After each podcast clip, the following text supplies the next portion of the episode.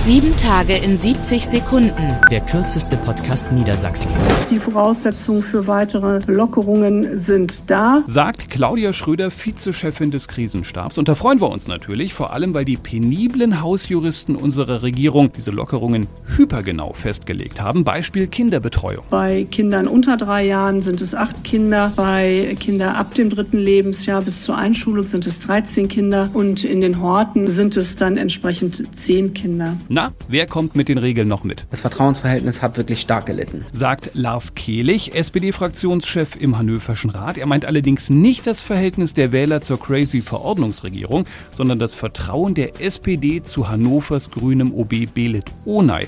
Und Vertrauen ist ja auch so wichtig, oder, FDP-Fraktionschef Stefan Birkner? Man braucht äh, politisches Vertrauen in einem solchen Amt. Gilt auch für die Sozialministerin, die Birkner meint und die dauergestresst wird durch den Streit um die Pflegekammer. Wie es da weitergeht, das weiß sogar Wirtschaftsminister Bernd Althusmann. Es wird Schmerzen geben. Eine gute Nachricht gibt es allerdings. In der neuen Super-Corona-Verordnung steht wirklich über alles etwas, aber nichts über die Pflegekammer. Dieses erschütterte Vertrauen muss erst wieder hergestellt werden.